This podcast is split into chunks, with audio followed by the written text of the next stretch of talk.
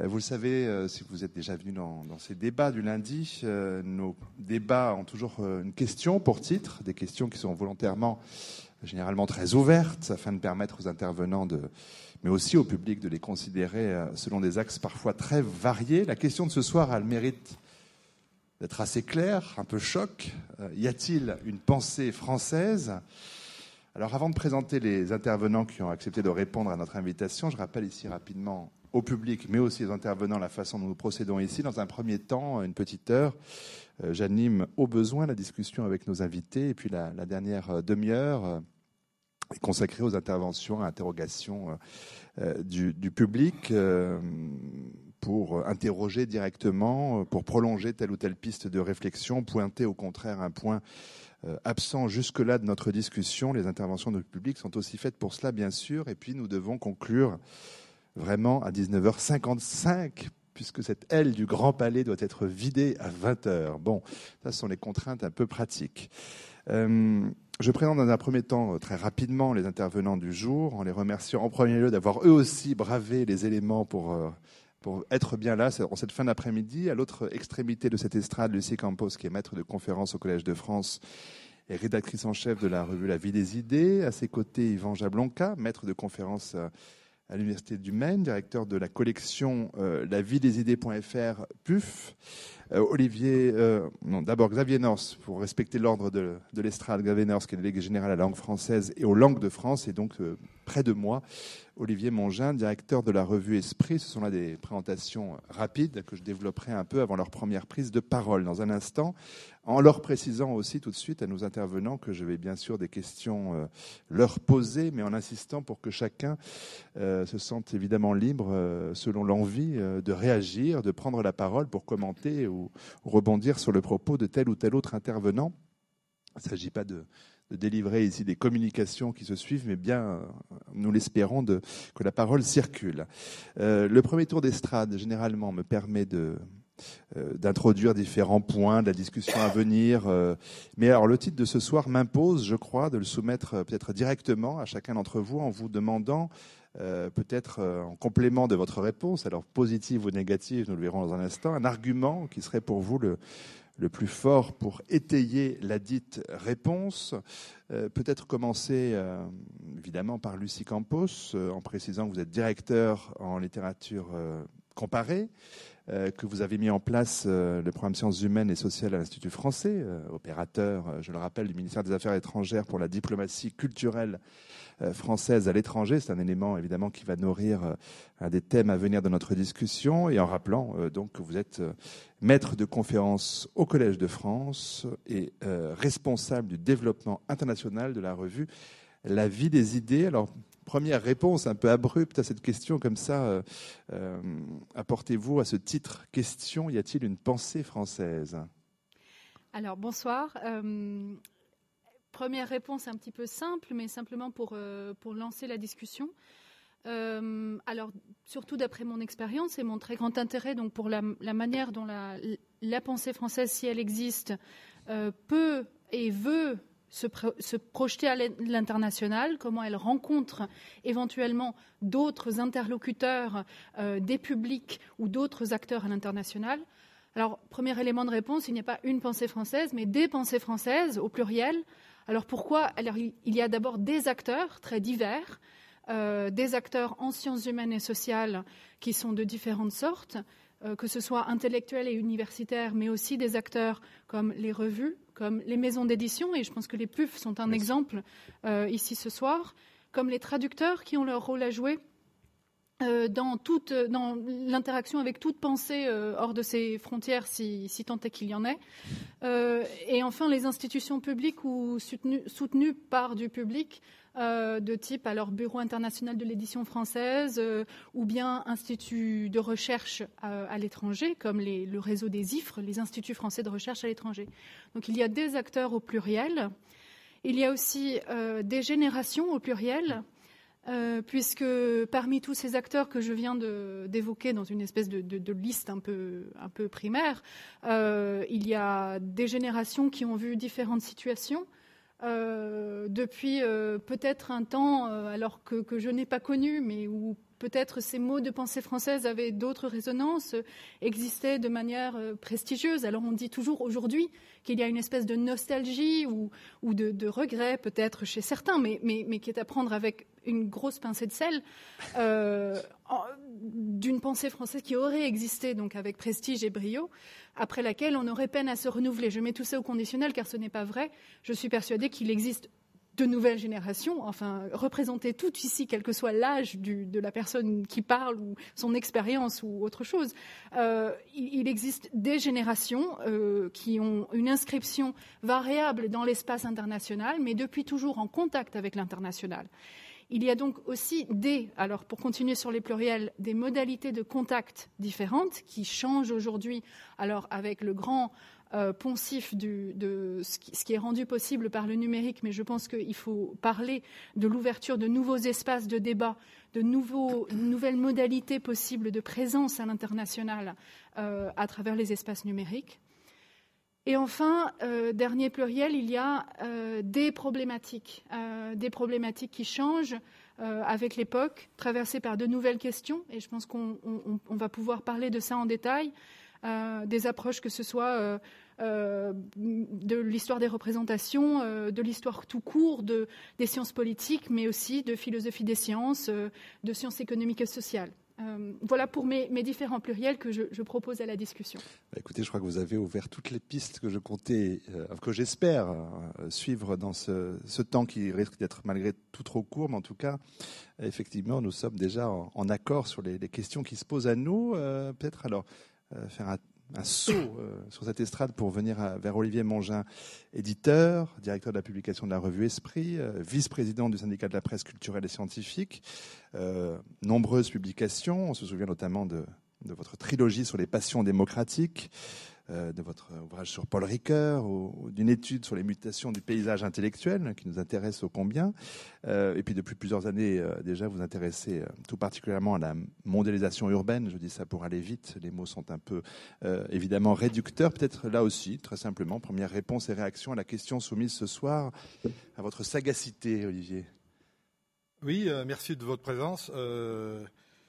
Je vais profiter de mes cheveux blancs pour me décaler un peu de Lucie Campos. Effectivement, si on pose toujours cette affaire de la pensée intellectuelle, c'est qu'à un moment, vous l'avez évoqué hein, en sourdine, euh, la pensée intellectuelle française, euh, ça voulait dire quelque chose. On a connu, moi j'étais formé à cette époque et je ne la critique pas du tout, au contraire. Hein, c'est une époque de grande curiosité, de grande nervosité, de troubles. Euh, ben, c'était Foucault, c'était Barthes, c'était Ricoeur, c'était Derrida. Tous ces gens-là sont plus là. C'était mon maître Claude Lefort, euh, etc., etc. On a eu quand même des auteurs. On va peut-être me contredire tout à l'heure. Aujourd'hui, nous n'avons plus vraiment d'auteurs de référentiel. Moi, ça ne me dérange pas parce que euh, mes auteurs à moi, la plupart du temps, ils sont étrangers. Moi, je suis arrivé à la revue Esprit euh, il y a 30 ans, j'ai fait un numéro sur Anna Arendt. Donc, euh, et aujourd'hui, mes références, c'est des gens comme Amartya Sen, etc. Donc, le débat pensée française m'intéresse moyennement si c'est est-ce que c'est français, pas français, etc. Qu'on soit français ou pas français, on pense avec d'autres. Hein. Mais c'est vrai qu'il y a eu une période extrêmement forte et je pense qu'il euh, n'avait pas que des défauts, bien au contraire, qui a été attaqué sous le nom de Pensée 68. Je, m'arrête là sur ce point. Mais euh, c'est extrêmement important. Après, Pensée française, pour moi, il n'y a pas de pensée identitaire au sens fermé close, que ça, c'est aussi un débat. Hein, alors qu'on parle de tous ces débats sur l'identité française, parler de pensée française, ça a des enjeux politiques. Là, je suis très rapide. moi, je pense qu'il y a quand même un style français de pensée, hein, et que c'est pas n'importe quoi. Euh, on est quand même un pays très marqué par la question de l'État, qui n'était que, d'une certaine manière, la question reprise du pouvoir. Il y a eu le pouvoir clérical, le pouvoir politique.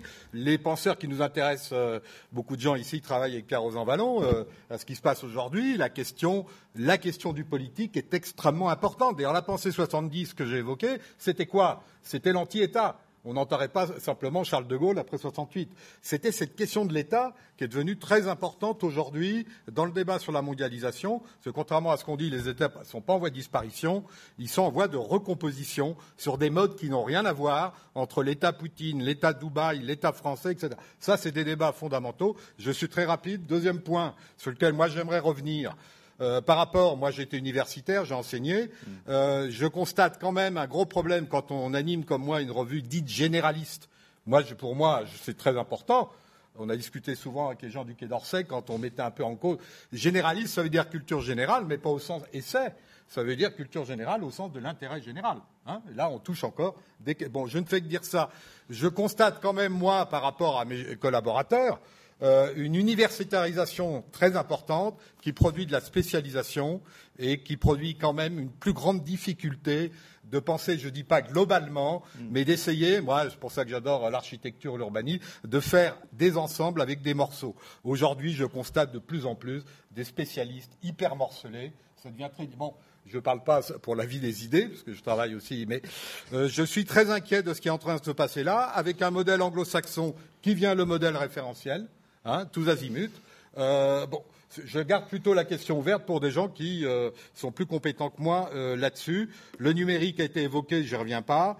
Euh, mais je, je pense qu'on est quand même dans une phase où il est extrêmement difficile d'avoir des types de débats intellectuels qui pouvaient être délirants, hein, je dis bien autrefois, mais il y a quand même une fermeture. Moi, je suis effectivement syndicat de la presse culturelle et scientifique.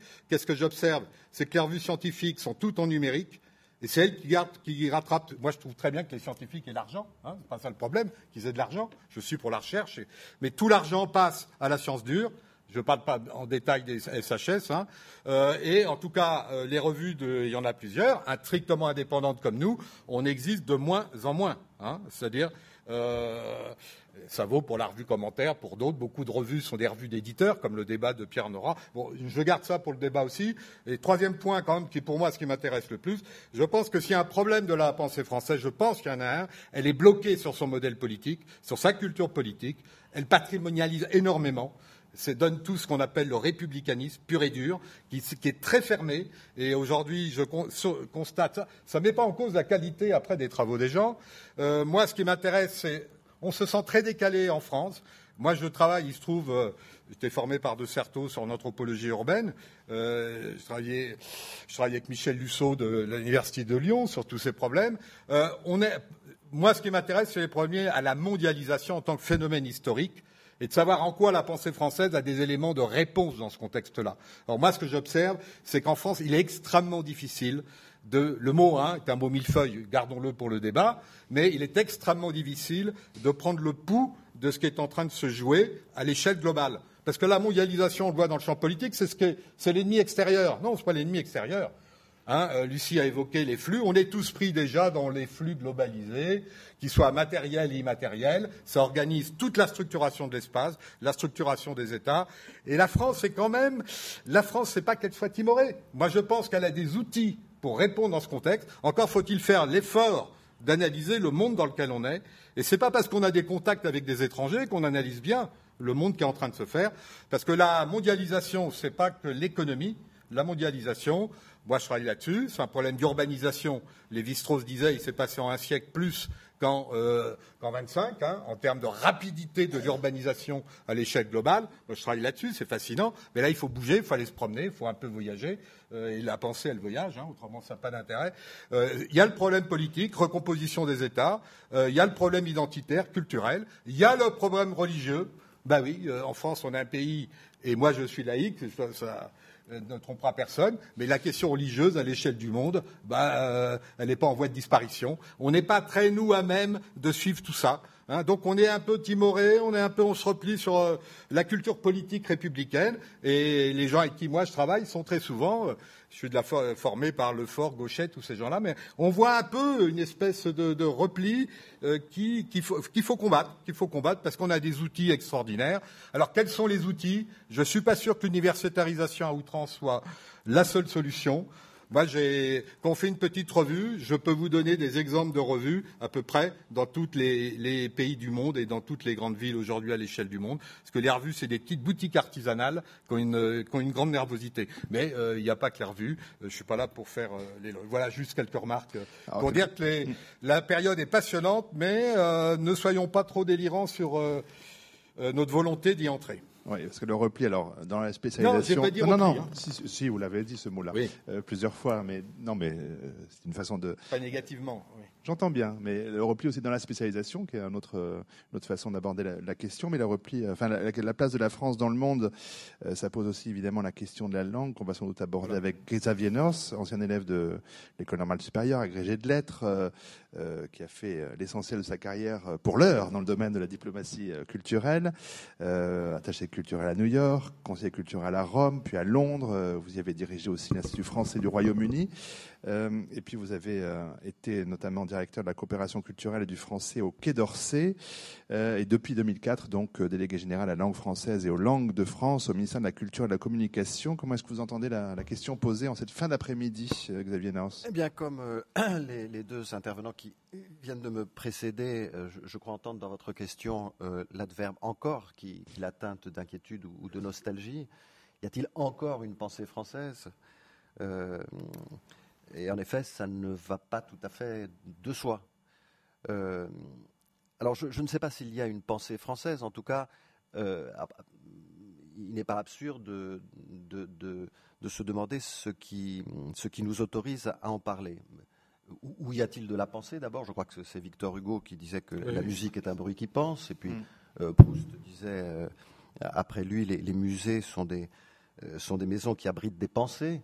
Euh, et puis, quant au qualificatif de, française, il, est également problématique. Après tout, y a-t-il encore une France? Enfin bon, on ne va pas se poser ce, genre de questions. Mais qu'est-ce qui nous autorise aujourd'hui à parler d'une pensée française? D'abord, je crois que si l'on admet que euh, le mot pensée renvoie ici globalement au vaste champ de la littérature, euh, des sciences de l'homme et de la société, euh, en, ce que leur pratique suppose un travail sur la langue, euh, si, l'on admet justement que les œuvres qui en, qui en sont le produit ne se contentent pas de, donner du sens à la réalité, mais, mais euh, qu'elles permettent aussi de donner du sens à notre existence.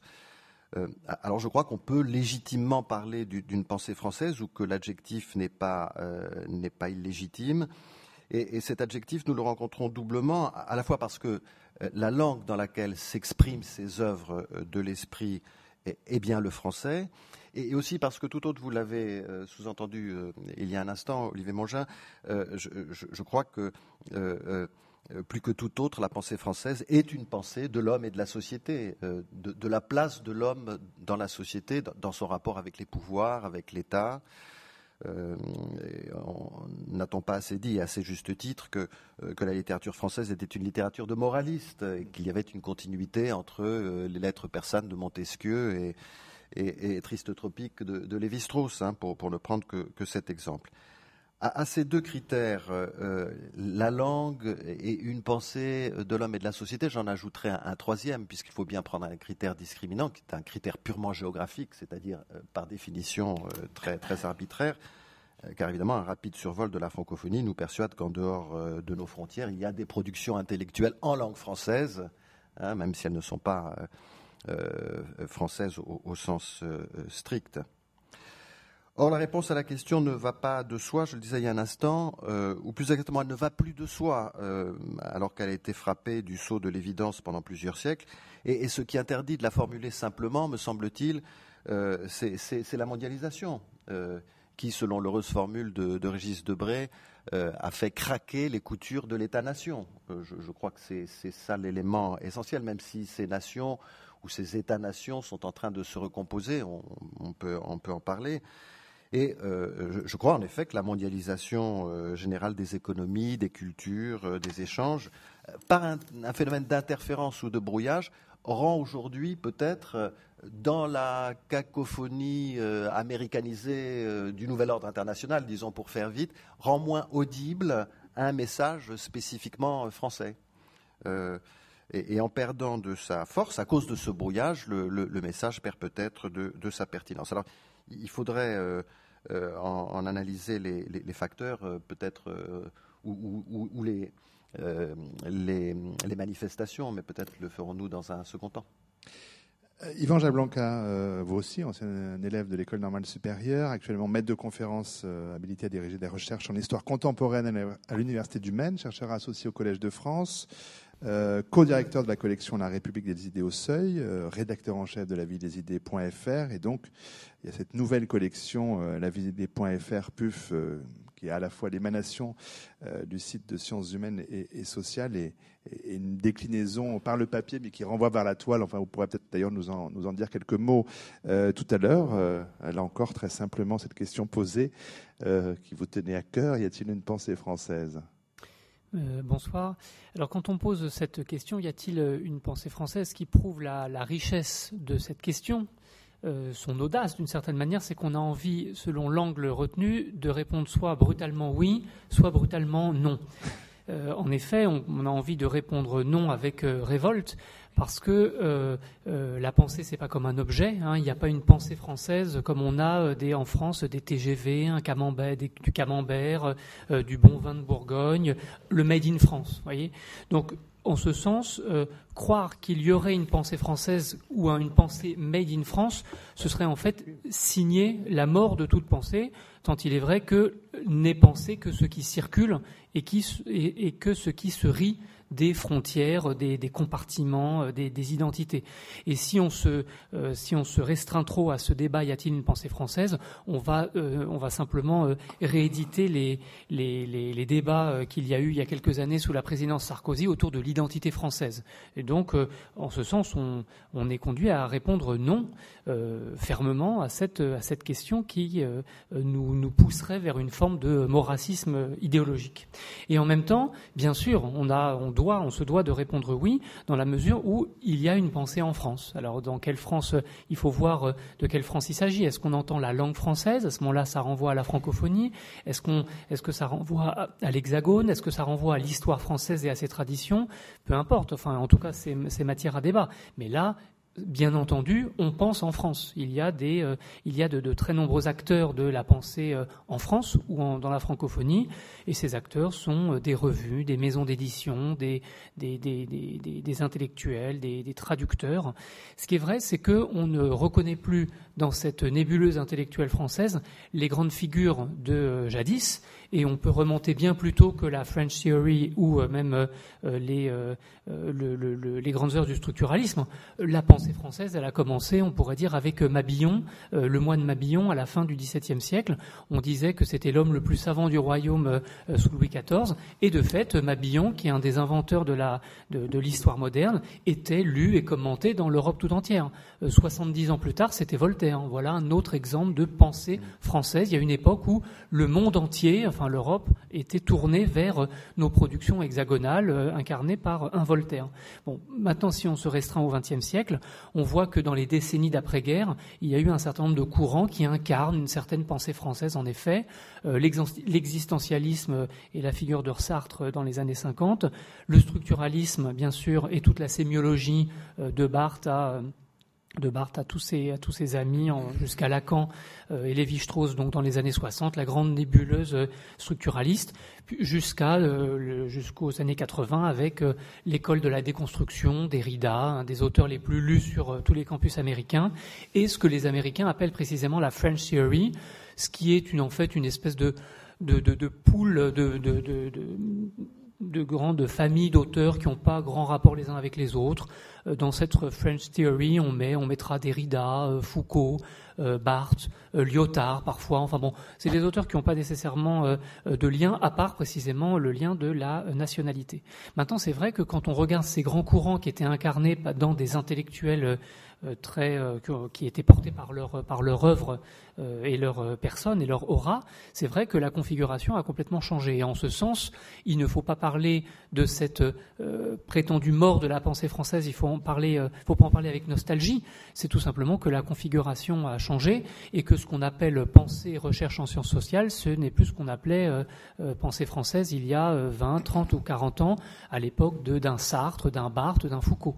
Alors, une des questions qu'on peut se poser, et là je crois que c'est l'intérêt de ce débat et de cette table ronde, c'est pourquoi les conditions qui existait dans les années 50 et 70 et qui permettait cette pensée française très personnalisée, avec des grands intellectuels, des grandes figures, pourquoi cette configuration a disparu? C'est pas que les Français sont devenus tout à coup euh, bêtes ou que notre pays va à la, dérive. Je pense que ce serait erroné de parler en ces termes. En revanche, les conditions de la recherche, de la vie intellectuelle ont changé. Alors là, on pourrait faire toute une sociologie de cette vie intellectuelle en France et euh, dans le monde pour voir que la configuration est différente. Alors je, je, je propose quelques pistes. D'abord, les universités sont devenues euh, mondialisées et le, le, le cursus, euh, le cursus honorum de, de, de l'honnête homme ou avant lui de l'étudiant, c'est aujourd'hui un cursus qui est complètement mondialisé. Donc on, on, est dans un département français, mais on va faire ses études à Singapour ou à New York. Bon, reste-t-on français pour autant? Je ne le crois pas. Et ensuite, la recherche et la vie intellectuelle se conçoivent de plus en plus comme un collectif, comme des collectifs. Et nous, à la vie des idées, nous, nous, nous avons l'honneur et, et l'orgueil euh, d'incarner ce collectif euh, intellectuel ou cet intellectuel collectif. Et en ce sens, euh, on n'a pas la prétention de mettre en avant telle individualité ou tel livre parce que nous sommes un collectif, euh, ce qui ne veut pas dire que nous ne menions pas les uns et les autres ça, chacun sa recherche individuelle. Et puis, une autre, un autre aspect important de, qui, a, qui a transformé cette configuration, c'est que désormais les savoirs circulent. Euh, beaucoup plus et beaucoup de manière euh, à la vitesse de la lumière, si, je puis dire. Et c'est pas simplement euh, à cause d'Internet. Les savoirs circulent et les savoirs se sont à la fois mondialisés, dématérialisés. Et c'est pour ça que dans, cette, dans ce contexte, il me paraît hasardeux de dire qu'il y aurait une, une pensée hexagonale. Et la meilleure, la meilleure preuve, c'est que quand on parle du français et de la langue française à l'étranger, ou du moins aux États-Unis, eh bien, les interlocuteurs pensent à la francophonie, c'est-à-dire à Haïti, au Vietnam, euh, à l'Afrique subsaharienne. Et quand on dit euh, la France hexagonale, euh, l'interlocuteur ne voit pas nécessairement de quoi on parle, si ce n'est un vague pays en Europe. Alors si on parle de, de la pensée française, à ce moment-là, il faut avoir, il faut, il faut avoir la, la, la, force et la, la, lucidité de parler en fait d'une pensée francophone à l'échelle du monde, c'est-à-dire une pensée qui s'incarne aussi bien en Asie du Sud-Est que, qu'en Afrique ou dans les Antilles. Et si on regarde euh, quelques parcours individuels de chercheurs, on voit que euh, aucun euh, parmi les plus brillants ne se reconnaîtrait, je pense, comme un Français de France. Hein. on peut prendre par exemple l'exemple d'Esther Duflo. Alors tout le monde s'est gargarisé parce qu'une Française conseillait le président Obama, comme si c'était la France qui avait maintenant ses entrées à la Maison Blanche. Cette vue-là me paraît grotesque. Euh, il me semble que Esther Duflo est française de formation, sans doute, enfin bien sûr, euh, française de nationalité. Maintenant, elle incarne une, une, renaissance de, de, la pensée économique, et en particulier de l'économie du développement, qui ne saurait se limiter à la France. Et de fait, maintenant, son institution, c'est le MIT. Et euh, ce que la France lui a apporté dans ses études, par sa famille, etc., a diffusé dans le MIT et essaime maintenant dans le monde entier à travers ses programmes, ses étudiants et son laboratoire euh, JPAL.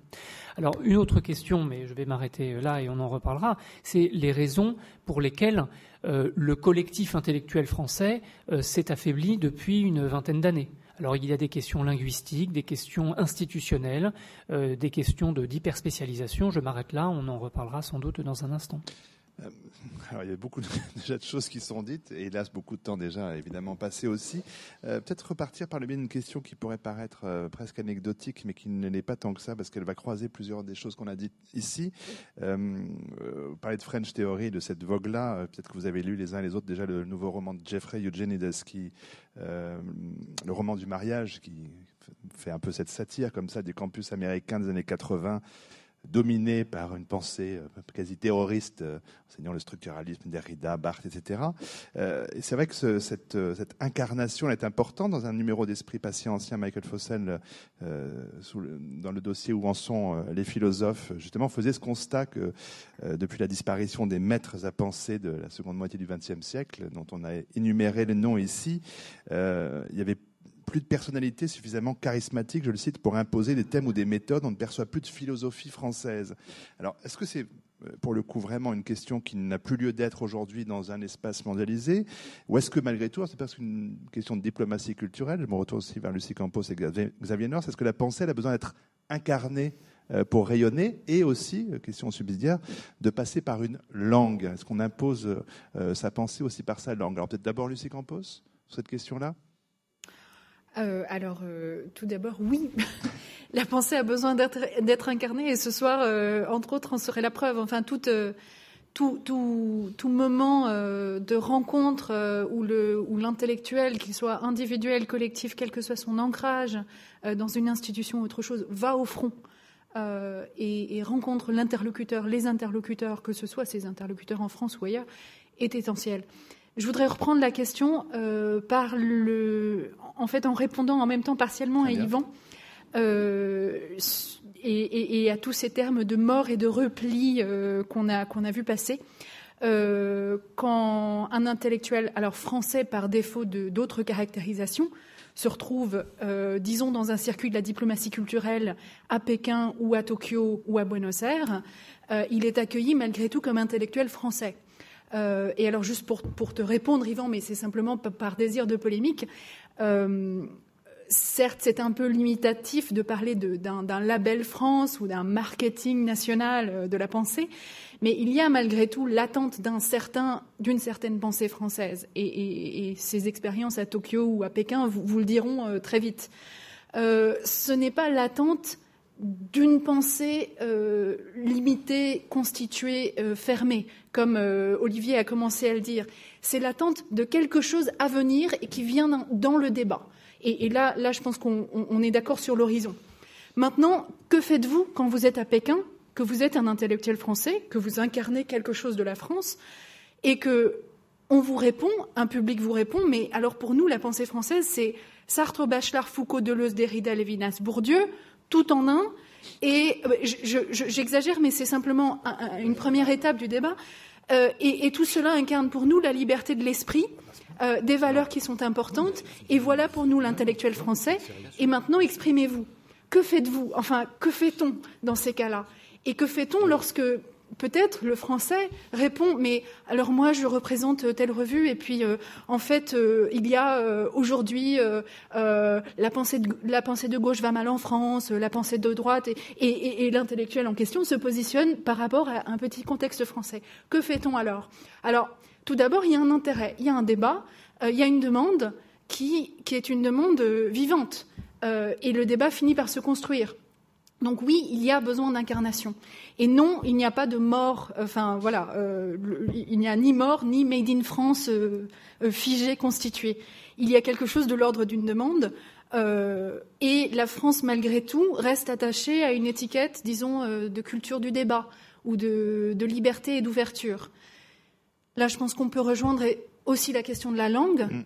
la France, la pensée française, French théorie ou pas, est aussi positionné comme un, corpus de pensée, alors que ce soit l'espèce de magma que je viens de citer ou un corpus plus, plus différencié, euh, qu'il faut situer par rapport à d'autres modèles dominants. Donc pour revenir à Tokyo ou Pékin, la question c'est aussi qu'incarnez-vous face à la pensée anglo-saxonne? Qu'incarnez-vous face à la théorie américaine, face au libéralisme éventuellement, face à d'autres pensées de la crise? Quelle est votre pensée de la crise, par exemple? Donc il y a un positionnement, une demande de débat, premièrement, et deuxièmement, un, positionnement parfois triangulaire ou, ou, multilatéral dans lequel la pensée française, malgré tout, même si elle n'existe pas en tant que telle, se positionne. Concernant la langue, Xavier North euh, disait imposer sa langue, c'est imposer sa pensée. Bon, c'est d'une vieille ancienne, mais euh, la question de la langue de publication, évidemment, euh, est importante dans notre débat. Ah bah oui, je crois qu'elle est tout à fait fondamentale. Mais d'abord, je voudrais observer que la, mort des, maîtres penseurs, c'est une question qui revient très régulièrement.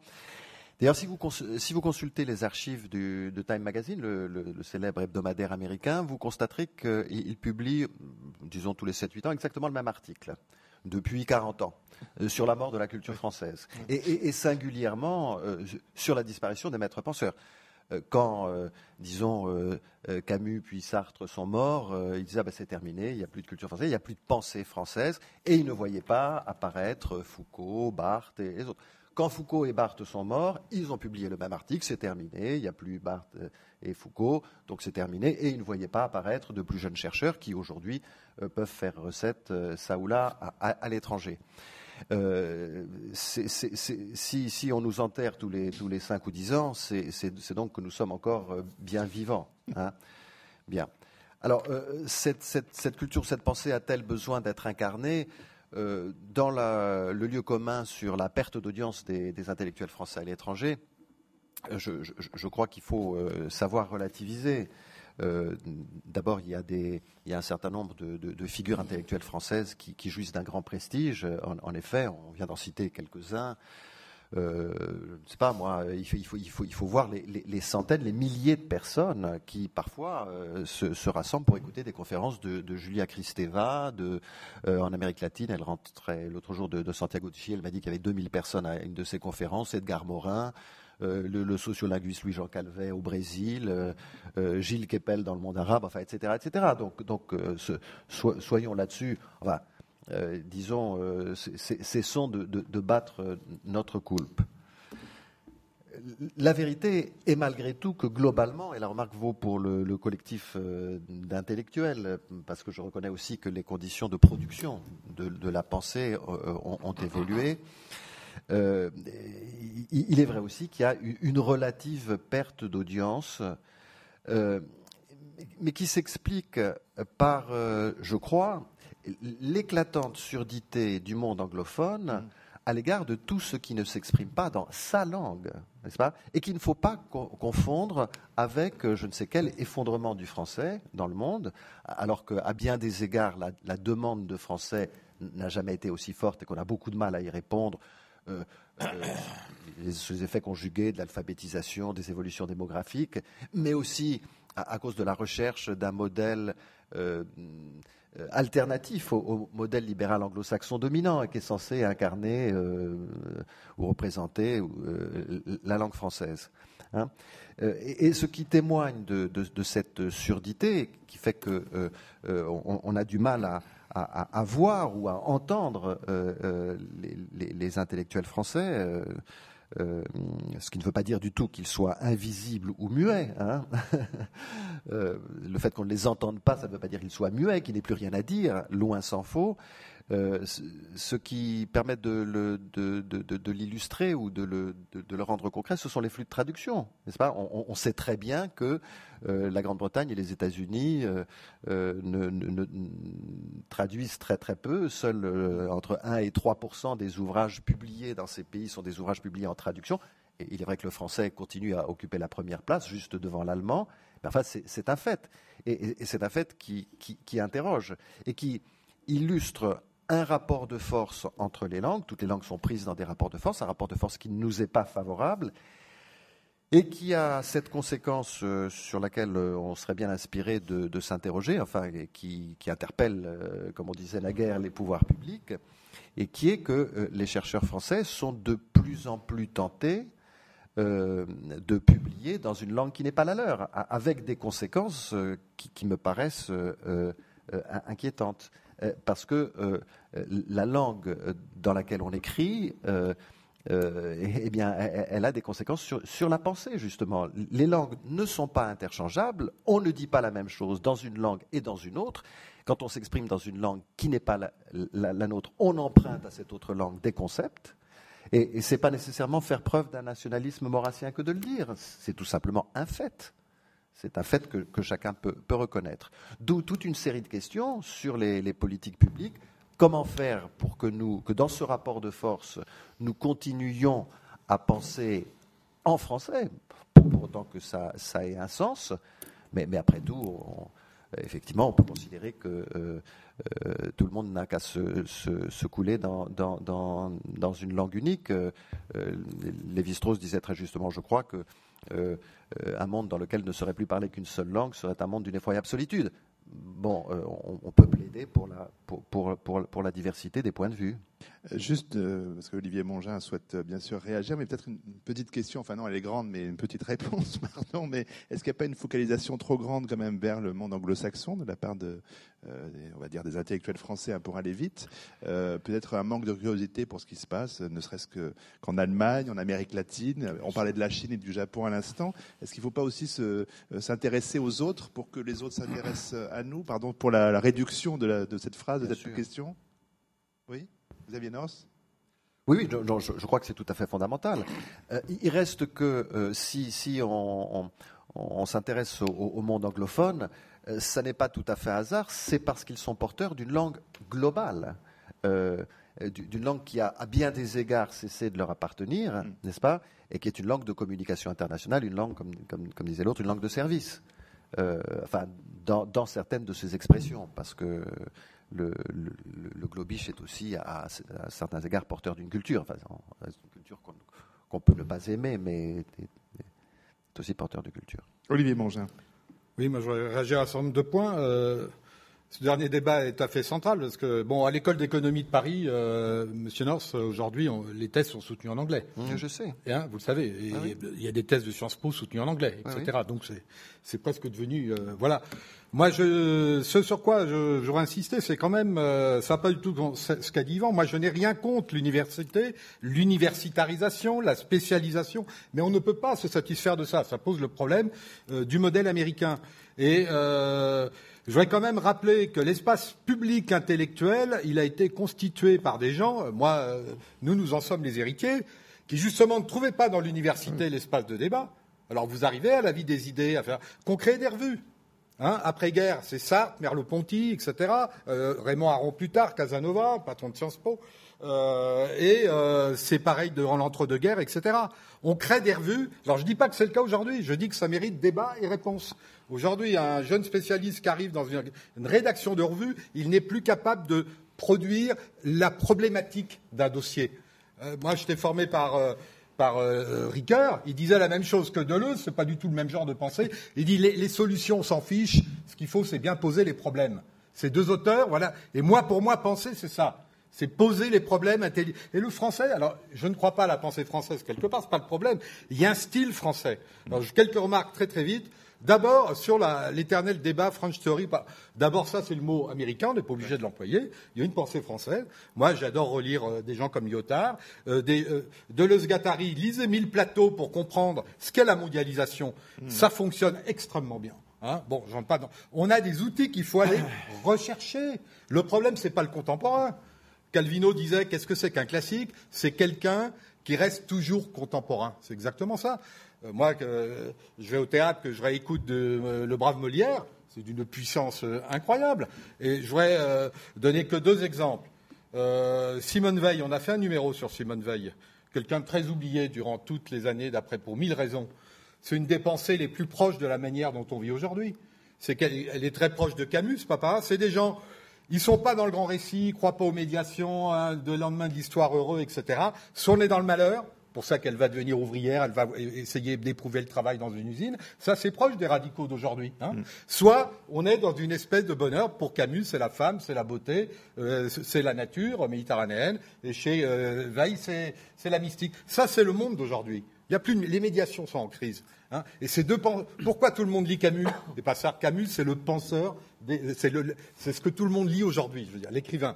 Et Simone Veil, on la retrouve. Moi, récemment, je l'ai mis sur la couverture, j'étais à Valparaiso, j'ai vu un tag présentant Simone Veil. On a envie de pleurer presque. C'est ça la pensée française. Vous allez où que ce soit dans le monde, il y a une pensée française nomade qui n'est pas la plus classique. Hein il y a toujours un Deleuzien mmh. quelque part. Il y a toujours une espèce de pseudo-cinglé qui est là, qui et ça c'est, il y a quelque chose de... Pas nécessairement cinglé hein d'ailleurs. Non, mais au bon sens du terme, parce que je pense que pour bien penser, il faut être un peu cinglé. Hein, comme c'est pareil pour les bons comédiens, mais je cite personne. Et, euh, et donc, euh, moi je suis très sensible à cette question. deuxième exemple, euh, Lévi-Strauss. Est-ce que le problème de Lévi-Strauss, savoir si c'est toujours bon en anthropologie, pas bon Aujourd'hui, on a un Lévi-Strauss en Pléiade qui est remarquable, qui est fait par la génération d'Ivan Jablonka et de Lucide, des jeunes philosophes. Et qu'est-ce qu'ils ont été chercher C'est les textes qu'avait donné Lévi-Strauss. Il a enlevé tous les textes formalistes. Hein, les gens de ma génération savent ce que ça veut dire, euh, c'est-à-dire les mythologiques, les textes purs et durs, de, euh, les textes, les, je dirais, les plus scientistes. Hein. Et il a, il a mis tous ces textes sensibles. Et Lévi-Strauss, c'est un, une immense plume, c'est quelqu'un qui a un rapport qui a un rapport à la sensibilité extraordinaire, au voyage, euh, au paysage. Il n'y a relire Triste Tropique. Hein, vous lisez le chapitre, euh, moi j'ai longtemps enseigné à l'école du paysage de Versailles, chapitre 32 dans Triste Tropique, il décrit le bord de mer, le littoral, la moyenne et la haute montagne, euh, euh, et la forêt, qui est d'ailleurs pour lui la ville. C'est d'une puissance incroyable. Hein, tout le monde a lu les C'était la première remarque, c'est on se réapproprie les textes. Mabillon aussi. Et bien sûr Pascal. Parce qu'effectivement, la question de l'État, c'est pas royal et l'absolutisme. Et la France, elle est portée par ça toujours. Hein, bon. Et ça, c'est passionnant. Mais ça rejoint. Bon. Deuxième remarque que je fais redire, mais j'aimerais que M. North pousse. Toute cette franche théorie, euh, elle fait dire que. Elle met en avant la fiction. C'est ça. Nous, nous sommes des gens de concept qui n'avons pas peur de la fiction. C'est ça qu'on a réappris. Et là, on trouve la question de la langue. Ça, c'est fondamental. Toute la pensée française, elle est portée par le concept et la fiction.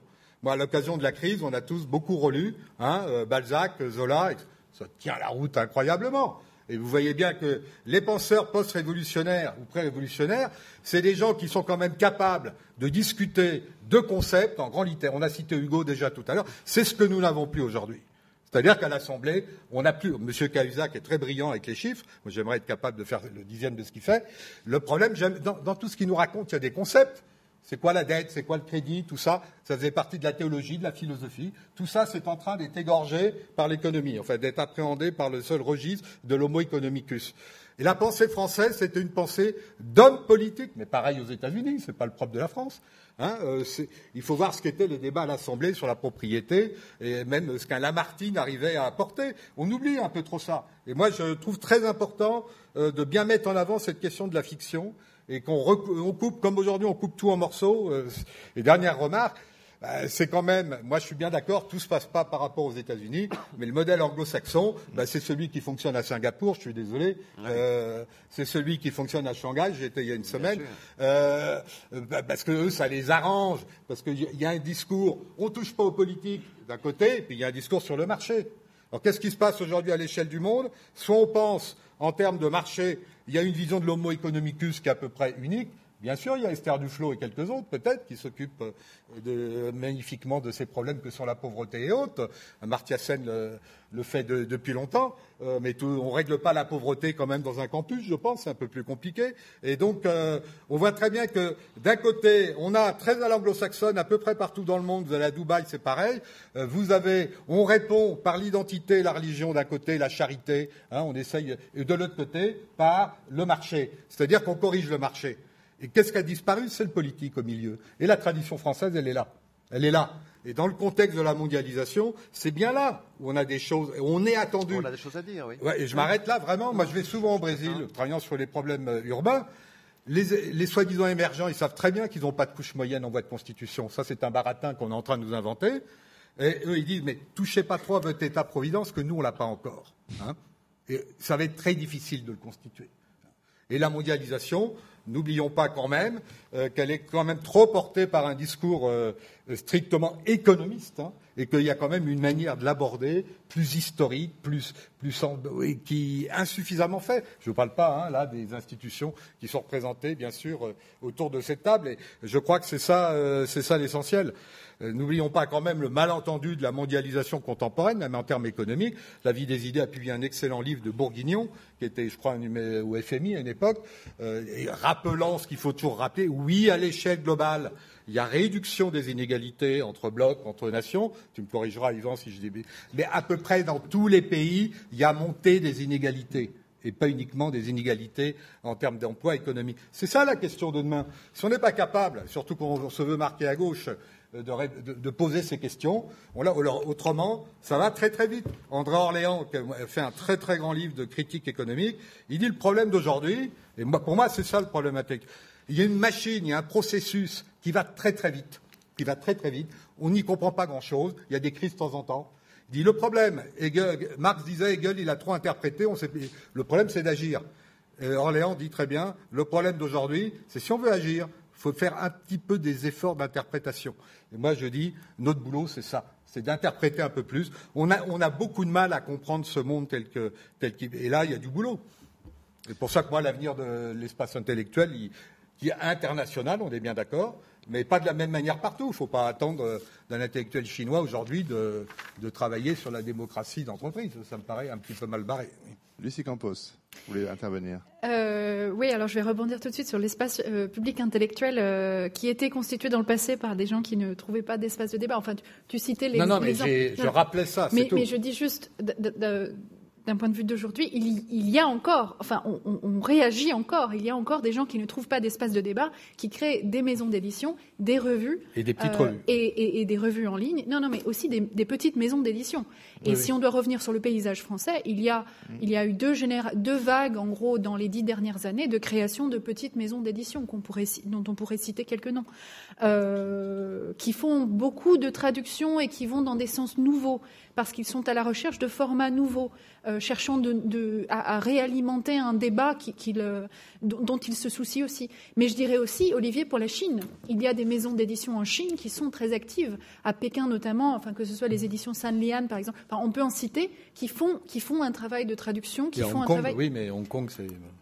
Oui. Non, non, mais d'accord. Ces espaces de débat se renouvellent malgré tout. Alors, euh, je, voulais revenir sur, euh, bon, à partir de, ce contexte général de la mondialisation qu'Olivier décrit beaucoup mieux que moi, euh, sur la question de ne, pas se, focaliser trop sur le front français-anglais, mais de revenir à d'autres langues. On parlait d'un manque de curiosité vers d'autres espaces, l'Allemagne, l'Amérique latine. En effet, euh, ce sont des, dès qu'on va voir du côté, alors de nouveau des éditeurs ou que ce soit des universitaires, disons argentins ou allemands, ils vous disent littéralement, euh, ces penseurs français-là, que sont des références que nous avons en commun. Les Argentins disent à propos des penseurs français, ce sont des auteurs devenus endogènes. Euh, c'est leur expression. Et, c'est dire que, ces penseurs sont rentrés dans un corpus partagé. Sauf que la France ne sait pas ce que les Argentins écrivent euh, à partir de, Sartre ou Bourdieu ou Derrida ou Rancière. Euh, et, c'est là que se pose la question, je pense, c'est où lire, comment lire euh, ces productions divergentes éventuellement, peut-être convergentes, peut-être divergentes, mais comment y avoir accès? Dans quel type d'espace? À travers quel type de politique de traduction? À, travers quel type de, d'interfaces, alors éventuellement des interfaces numériques. Euh, il y a des, certaines revues qui, montent, euh, qui essayent de monter des numéros euh, bilingues. Alors on, citait tout à l'heure dans une discussion préalable le travail du, Centre d'études françaises sur la Chine contemporaine à Hong Kong qui fait une revue qui s'appelle Perspective chinoise. Perspective chinoise est publiée en français et en anglais, mais est un exemple très exceptionnel. Euh, il y a une revue franco-allemande qui, s'intitule Trivium, qui fait le même genre de travail, qui essaye de, faire rencontrer des textes dans les deux langues. Mmh. Alors voilà, la question c'est où lire, comment lire, mmh. et, comment discuter?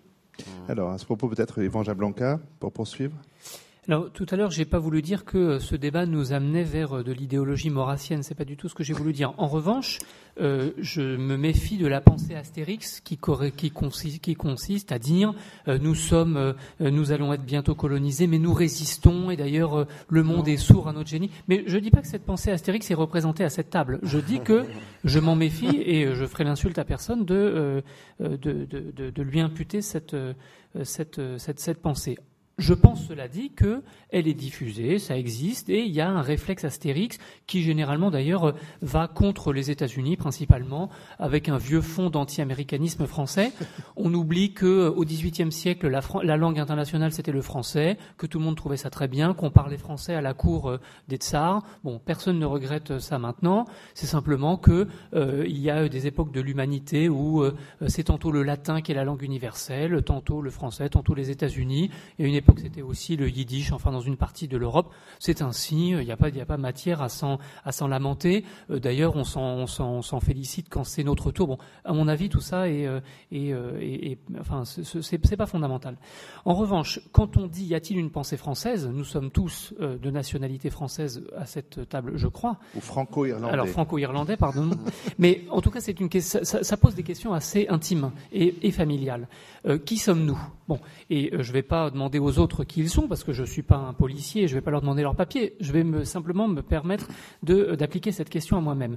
Je suis français, sans doute, de, nationalité, de socialisation, mais après tout, je suis aussi parisien, européen, euh, juif. J'ai rendu, j'ai rendu hommage dans un livre il y a un an à mes grands-parents, qui sont nés dans un shtetl, une bourgade juive traditionnelle au début du XXe siècle en Pologne, qui parlaient yiddish, polonais, euh, qui ont cru à la grande, à la grande utopie communiste, qui sont, qui, qui ont vécu en France, qui ont été assassinés dans ce grand centre de mise à mort européen qui s'appelle Auschwitz.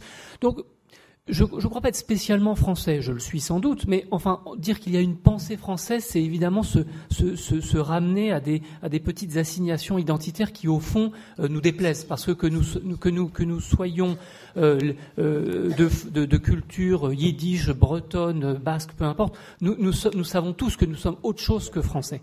Maintenant, la question qu'on peut poser, ceci étant précisé, c'est quand nous sommes quand, on est un citoyen du monde et quand on aspire à être un citoyen du monde, mais qu'on parle français, comment fait-on pour euh, faire euh, entendre sa pensée? Donc, euh, je, reformulerai la question en, refusant de dire y a-t-il une pensée française, mais plutôt, je dirais, quand on est un citoyen du monde de langue française, comment fait-on pour écrire, pour se faire entendre, etc. Alors là, je crois qu'il y a quatre Le premier canal, euh, il est bien représenté à cette table pour le coup, c'est le canal de la diplomatie. La diplomatie fait un travail, la diplomatie française fait un travail extraordinaire. Elle exporte, euh, là j'emploie ce, ce, verbe à dessein, elle exporte la pensée française. Elle fait un travail remarquable. Le jour où je serai invité à New York par l'ambassade, j'irai. Pareil à Pékin, j'en serai très flatté. Le deuxième canal, c'est euh, celui des euh, maisons d'édition euh, par le biais des traductions. il se trouve, par exemple, que moi, j'ai la chance d'être traduit en grec et en italien. C'est une chance. J'en remercie ma maison d'édition Le Seuil. J'ai rien d'autre à dire qu'à part exprimer ma gratitude. Et puis, et voilà. Mais enfin, en tout cas, c'est un, un canal de, de diffusion de, la, de, la, de, cette, de cette pensée. Il y a Internet, bien sûr, et notre travail à la vie des idées se sert de ce canal et de ce média pour euh, diffuser euh, notre, production. Internet est quelque chose justement qui permet d'envoyer dans le monde entier euh, une pensée qu'elle ait qu'elle ait été élaborée à Paris ou dans un autre endroit de la, de la francophonie. Et enfin, il y a ce que j'appellerais le campus mondial, et ça, c'est l'ensemble des facultés ou des universités dans le monde entier. Euh, il se trouve que de temps en temps, je suis invité à parler ça et là.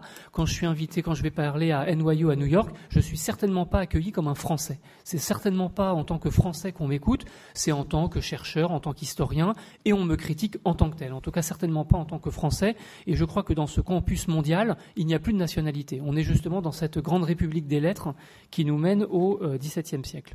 Enfin, il faut reconnaître qu'il y a un problème de, diffusion de la recherche de langue française, ça c'est vrai, et euh, là je peux euh, proposer trois débuts d'explication.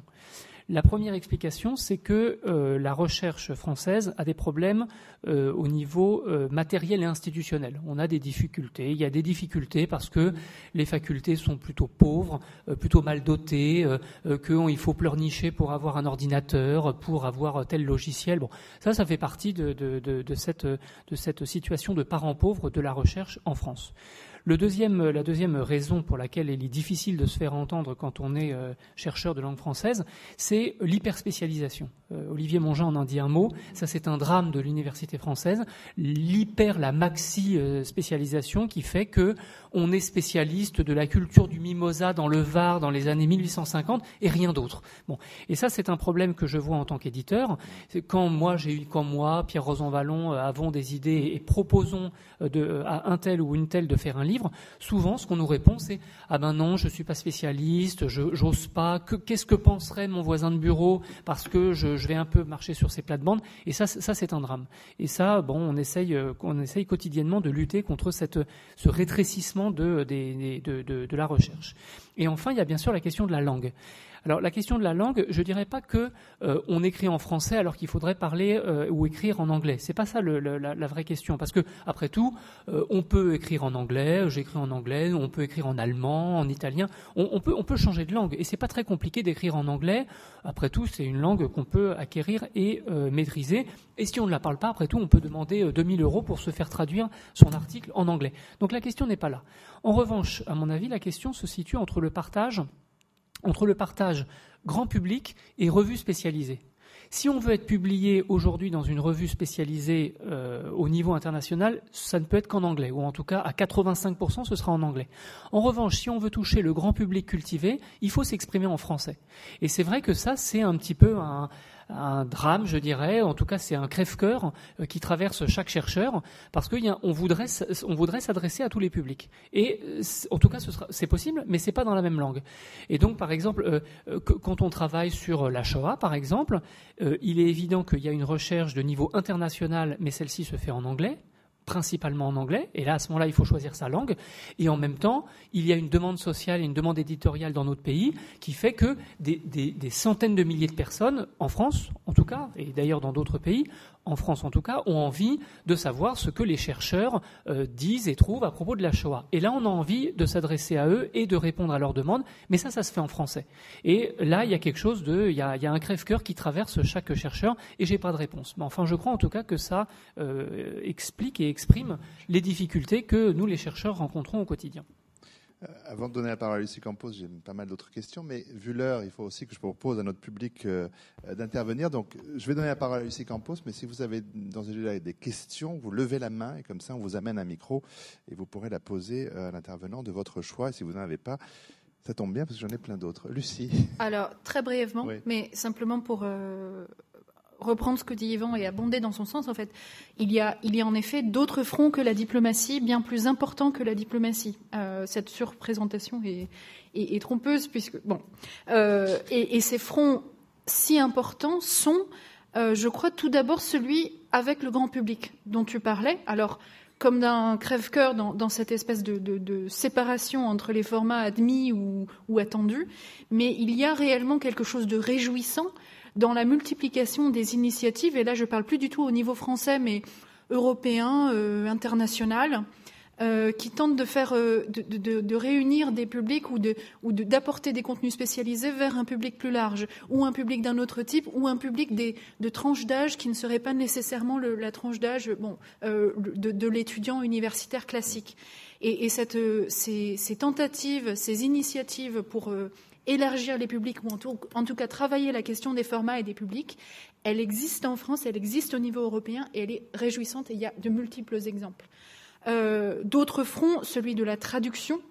Euh, et, sur, euh, alors Yvan, tu en as déjà parlé, mais il y a, pour ce qui est de, des sciences humaines et sociales dont on, parle pas mal depuis tout à l'heure, il y a une vraie question là-dessus qui est euh, celle de la formation des traducteurs. Euh, la traduction est toujours une chance, toujours un enrichissement du débat, mais de fait, on le sait dans, nos revues ou à l'université ou quand on tente de publier un article, euh, on manque de traducteurs spécialisés et, tout simplement parce qu'on manque de formation de traducteurs. ça, c'est des questions pour l'avenir. Dernière chose, ce campus mondial dont tu parles, en effet, est, une, est un des grands enfin, changements contextuels euh, qui, affecte, enfin, qui, veut dire que notre génération de chercheurs, en tout cas, a, la chance de pouvoir circuler euh, énormément, tout en fait en dehors de la diplomatie. C'est tout ce que je voulais ajouter. Alors, euh, Xavier Norse demandait la parole. Oui, je, ne voudrais pas du tout donner le sentiment de, surestimer la, la, pression exercée par une langue qui n'est pas la nôtre sur sur, nos modes d'expression. Je ne crois pas non plus qu'il faille la, sous-estimer. Non pas du tout pour s'enfermer dans un, village gaulois. Hein. Je crois qu'il serait suicidaire, euh, euh, faute de compétences euh, linguistiques suffisantes en anglais, de renoncer à investir des lieux de circulation du savoir, de confrontation des idées, etc.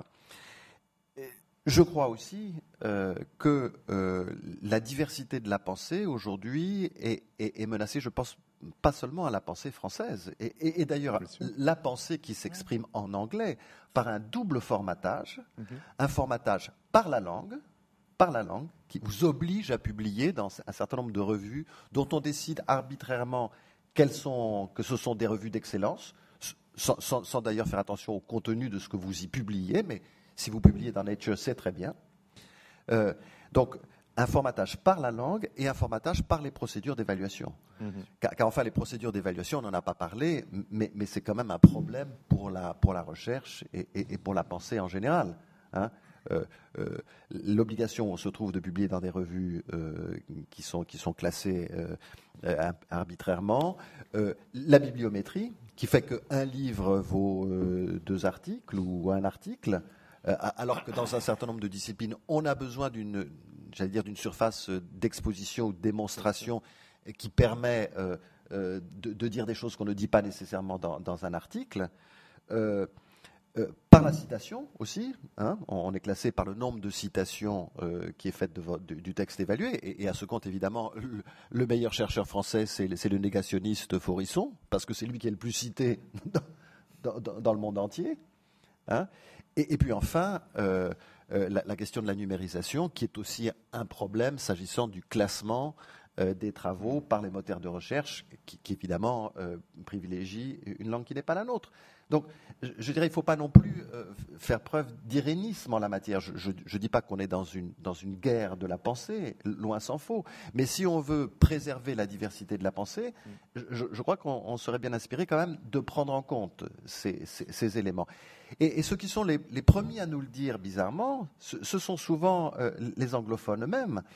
Parce que le fait de ne plus entendre d'autres voix les préoccupe beaucoup. Il faut parler à des chercheurs britanniques Hein, qui disent mais, nous n'entendons plus, par excès d'hégémonie, euh, des voix venues d'ailleurs s'exprimant dans d'autres langues. Mhm. C'est un problème.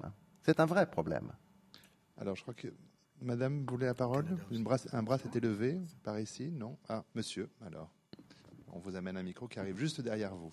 Merci, Mademoiselle. Euh, oui, merci. Je voulais rebondir un petit peu sur les propos de Monsieur Jablonka concernant le complexe d'Astérix. Euh, je crois que quand on parle de pensée française, on ne peut pas échapper à une composante identitaire de cette pensée. Je veux dire par là, euh, si une pensée française, c'est simplement une, pensée qui s'exprime en français, alors là, effectivement, euh, citoyen du monde et tout ce qu'on veut. pour moi, la pensée française, c'est quand même une pensée qui suppose connu un certain nombre de noms et d'œuvres. Hein. on peut remonter à Montaigne, à Montesquieu, à Pascal, jusqu'à Sartre, à Aron, Camus, quelqu'un qui s'exprimerait en français et qui ne connaîtrait rien de cette histoire culturelle, pour moi, ne peut pas représenter la pensée française. Ça, c'est un premier point. Deuxième point, euh, la langue. Alors, bon, j'ai été très longtemps à l'étranger, euh, lointain, et on est obligé de dire que l'audience du français s'effondre complètement. c'est dramatique. J'ai vécu à Singapour, à Hong Kong, au Brésil. Euh, vous ne trouvez plus au Brésil, par exemple, ce que connaît bien M. une personne en dessous de 60 ans qui parle français. On n'en trouvait plus, pratiquement plus. Anglais non plus. Euh, Volontairement. Euh, à Hong Kong et à Singapour, dans les alliances françaises, vous n'avez, c'est pas du tout une critique, mais vous n'avez que des représentants du sexe féminin qui sont attirés par, par Vuitton, par, par, la mode, par le luxe, mais des gens en activité dans des secteurs euh, vraiment enfin, stratégiques, il n'y en a plus qui apprennent le français. Et alors, troisième remarque, dans le domaine professionnel qui a été le mien, on, assiste à un changement de langue. C'est-à-dire que les documents, les rapports que j'écrivais quand je suis entré dans la vie professionnelle dans les années 70, aujourd'hui sont écrits dans une autre langue. C'est-à-dire que euh, des mots basiques, parfaitement euh, français, utilisables, comme par exemple le mot d'échéance en matière de crédit, plus personne n'écrit échéance aujourd'hui. C'est maturity.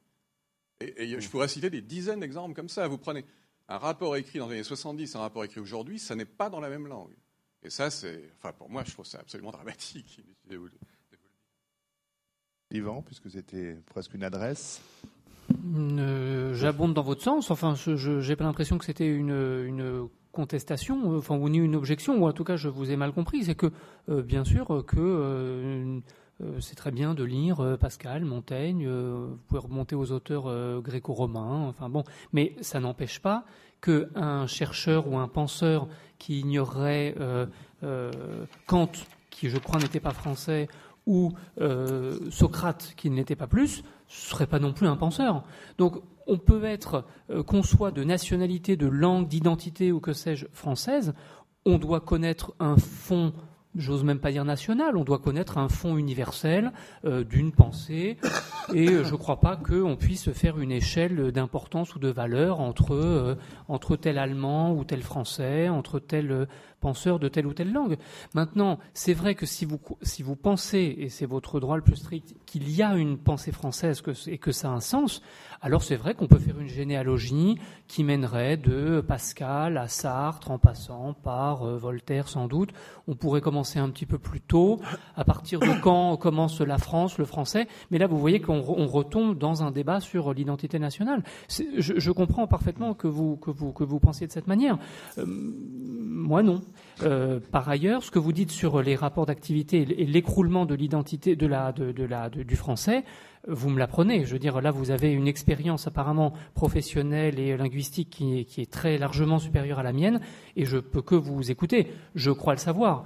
Euh, c'est vrai que moi, j'ai des collègues qui me disent euh, tu, publies euh, 25% en anglais, 75% en français, ça n'a plus aucun sens, tu devrais faire le contraire. Le français est une langue morte. Bon, alors quand on me dit ça, moi, ça me, ça me donne un coup au cœur parce que je, me, je suis quand même de langue française et je, je suis attaché aussi bien à, cette, à ce pays qu'à cette langue, mais euh, j'abonde dans votre sens. Enfin, en tout cas, les, témoignages que j'entends sont, sont, parfaitement identiques et analogues à, votre expérience. Euh, dans, dans, dans, que ce soit à l'université ou dans beaucoup de domaines de, professionnels, de plus en plus de gens disent le français est une langue morte. Euh, j'espère, j'espère que, j'espère qu'ils se trompent. Olivier, vous voulez Non Non, je crois que madame veut euh, Je crois que quelqu'un a un micro. Madame, allez-y. Oui, oui, si vous le mettez devant votre bouche, normalement, nous vous entendrons. Non eh ben Juste non. Une, oui, une, une, petite remarque concernant les, car, les, canaux de diffusion que vous avez euh, énumérés tout à l'heure. Est-ce que les, la diffusion, peut-être pas de la pensée, mais en tout cas euh, peut-être plus de la communication par euh, des administrations ou des instances internationales comme le Parlement européen, euh, la Cour pénale. Mettez bien le micro près de vous. La Cour pénale internationale. Euh, et je vois à mon niveau euh, l'Union européenne de radiodiffusion, le fait que là aussi peut-être il y a une déperdition. Est-ce que c'est est -ce négligeable à votre avis ou, ou, pas? Je vois à mon niveau, je travaillais à l'Union européenne de, de, de, radiodiffusion. Donc les deux langues, depuis le début de sa création, sont l'anglais et le français. Le français est évidemment de moins en moins parlé. Nous faisions auparavant euh, nos, nos, ce qu'on appelait nos résumés d'informations en français ou en anglais, et maintenant c'est pratiquement à 90% euh, en anglais. Est-ce que, est que, là aussi la déperdition dans ces. Dans C'est plus à Xavier Nors peut-être de répondre sur cette question-là. Non, je pense que ceux qui entonnent la complainte du français perdu, pour reprendre l'expression de François Mitterrand, euh, euh, s'en accommode assez bien, finalement. Euh, malheureusement, c'est plus compliqué que ça.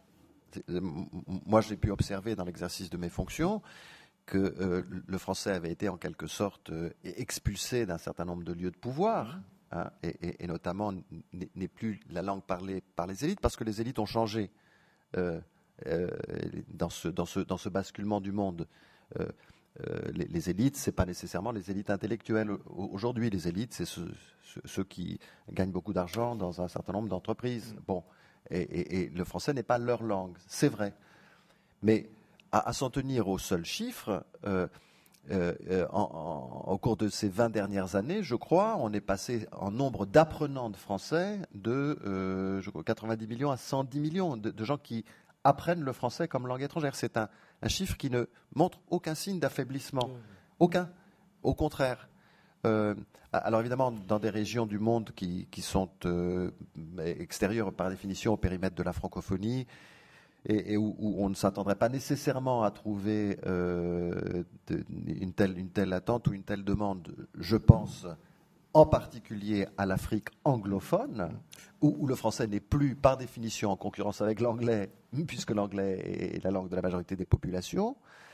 Euh, je, je, je, pense, quoi qu'on en dise, à une partie de l'Amérique latine, mm -hmm.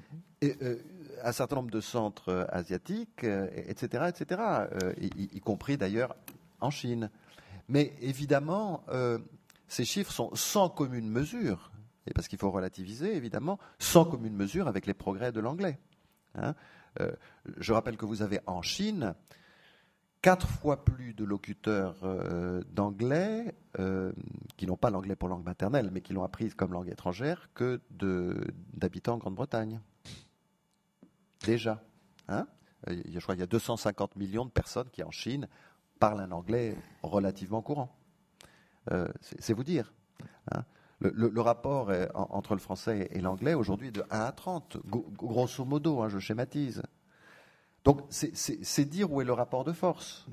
Euh, Voilà, mais, mais euh, qu'on n'en conclut pas euh, que euh, nous n'avons plus rien à dire dans notre langue.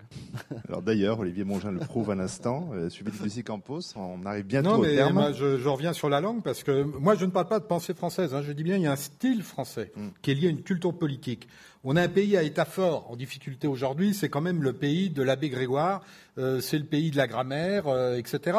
Il faut relire toujours Racine et Shakespeare de Stendhal. Euh, bon, qui, montre comment travaille Shakespeare et comment travaille Racine. Steiner, l'excellent euh, spécialiste de littérature euh, britannique, il a plusieurs nationalités, lui. Steiner dit qu'un Français, il travaille en gros avec 500 mots. Hein. enfin, je dis peut-être des bêtises, vous me corrigerez. alors que Shakespeare travaille avec trois fois plus. Hein. C'est pour dire que cette question du rapport à la langue, c'est central ça, c'est central. Alors, c'est vrai qu'aujourd'hui, en Bretagne, l'abbé Grégoire, il a empêché quand même toutes les langues minoritaires de parler. Donc, on a quand même toute une question qui se pose par rapport à la, Révolution, à tout ce qui s'est joué, à l'État. On, a une, on a une langue. C'est pas pour rien qu'on a voulu que cette langue soit un modèle universel. Parce que moi, je pense que ce qu'on paie, pour moi, c'est le seul débat. C'est pas la pensée française ou le style qui est un problème. C'est qu'à un moment, vous me contredirez peut-être, Monsieur North, je ne dis pas que c'est le cas de la diplomatie, on a voulu croire, ce n'était pas uniquement le colonialisme et tout, que ce modèle, il était universalisable. Mmh. Hein? Alors qu'aujourd'hui, on sait que ce n'est pas le cas, mais je pense qu'un certain nombre de personnes qu'on voit encore dans la diplomatie le croient. Hein.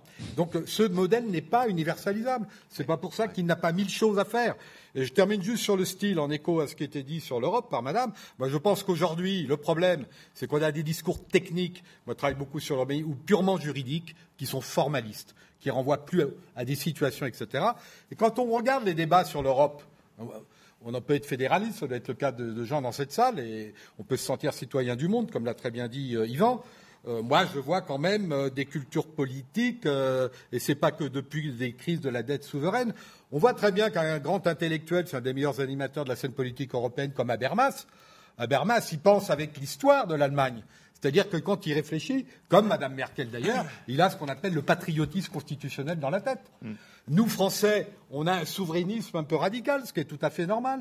Les Italiens, bon, on pourrait continuer. Moi, je pense quand même qu'on voit que l'Europe aujourd'hui, alors d'un côté, ça tire un peu vers le populisme, n'oublions pas non plus. Donc là, on a quand même des vrais débats. Je suis d'accord avec ta critique de l'identité, mais l'identité, elle ne se porte pas si mal non plus. Il faut quand même euh, qu'on fasse un petit peu attention. Donc on a un problème qui est quand même de bien voir euh, quelle est la possibilité pour nous de débattre en termes de culture politique. Moi, euh, avant 89, avec Paul Thibault, on était beaucoup plus à l'est avec les dissidents et autres, en Pologne ou ailleurs. Aujourd'hui, il ne se passe plus grand-chose, je peux vous dire, en termes de débat intellectuel. Euh, enfin, vous avez dû connaître ça. Euh, en termes de, alors qu'on on était en Tchéquie, euh, Derrida s'est fait arrêter, etc. C'est là que ça se jouait, des débats fondamentaux. Parce que moi, je pense que la pensée, c'est aussi le trouble. Hein. Moi, une de mes grandes questions, et je m'arrête, c'est qu'aujourd'hui, euh, et là, je, je, maintiens, attention, le débat intellectuel, c'est pas le grand campus universitaire. Moi, là-dessus, je suis... Euh, parce qu'on a affaire à des gens qui font le tour du monde hein, et qui sont troublés par rien. Moi, je suis quand même étonné. Hein, moi, je suis très ami avec Daniel Cohen, je connais toute la banque qui travaille avec lui. Euh, les jeunes universitaires, euh, là, les meilleurs, les plus brillants, euh, la crise, hein, c'est quoi hein, C'est quoi? Moi, je rappelle quand même qu'il y a eu, vous allez me trouver là peut-être un peu, mais moi, très grand livre italien à la fin du 19e, Les philosophes salariés. on est dans un pays où l'État paye à dire du mal de l'État. C'est très bien, ça prouve qu'on est libéraux, démocrates. Mais on est dans un pays où ça va être de plus en plus difficile de trouver de l'indépendance intellectuelle. Et moi, on voit déjà arriver, hein, tu as, évoqué ce qui circulait au XVIIe, XVIIIe, on voit arriver à nouveau la question du mécénat et toutes ces grandes questions. Hein. Qui a acheté la revue, la revue des Deux Mondes, la plus vieille revue française? C'est M. Ladret de la Charrière, qui est patron de, je crois qu'il n'y en a qu'une en France, euh, de, l'agence, euh, comment est-ce qu'on dit déjà, d'évaluation de, notation, de notation, pardon, mm. de la l'agence euh, Mitch. Hein. Mm. Euh, si je ne dis pas de bêtises. Euh, donc il faut, bien voir que même les espaces intellectuels, il n'y a pas que ceux qui veulent racheter le Figaro ou je ne sais pas quoi, euh, c'est intéressant. Hein, parce que quand vous avez la revue des deux mondes, c'est un peu loin de nos débats, mais pas vraiment, vous avez un droit, c'est d'inviter une fois par an le Premier ministre et une fois par mois un ministre. Vous voyez le, vous voyez le club que ce monsieur fait fonctionner, sa revue, vous la jugez en la lisant, j'ai rien à dire là-dessus, mais c'est extrêmement intéressant c'est qu'il a pigé ce qu'il pouvait faire avec un espace intellectuel. Et là, on est en plein politique. Lucie Campos, on va bientôt devoir euh, arrêter, pardon. Très brièvement, euh, je voulais rebondir sur ce qui a été dit euh, à l'instant et juste, me faire l'avocate pour sortir du débat euh, franco-anglais, toujours, euh, du repli du français, me faire l'avocate du débat en plusieurs langues. Alors, simplement, bon, il y a toutes sortes d'enjeux techniques, bien sûr, je, vais y revenir, mais que ce soit Habermas, qui s'exprime dans différentes langues et qui en lit différentes, que ce soit, alors, Yvan, tu parlais de la situation du chercheur sur la Shoah, par exemple. En effet, il y a certains domaines de recherche qui sont internationaux où on assiste à des conférences dans lesquelles euh, on peut avoir successivement un papier présenté en français, un papier présenté en anglais, parfois, bon, alors c'est plus rare, mais en italien ou en allemand, et où de fait euh, la compréhension est plus difficile, plus, nécessite un certain ralentissement, mais est possible et témoigne de l'existence de, de, quelque chose d'un débat international. Alors ça, c'est un exemple un peu élitiste. Euh, j'en ai un autre qui est. J'ai participé au montage d'une nuit de la philosophie qui s'est tenue à Londres et qui a été un, succès phénoménal, mais y compris de la pensée, parce que les philosophes français ont accepté de s'exprimer en anglais et les philosophes anglais ont accepté de poser leurs questions en français. Mm-hmm. Donc tout cela a été euh, compliqué, douloureux pour certains, mais a marché, enfin, et, et, a donné un débat merveilleux. Alors,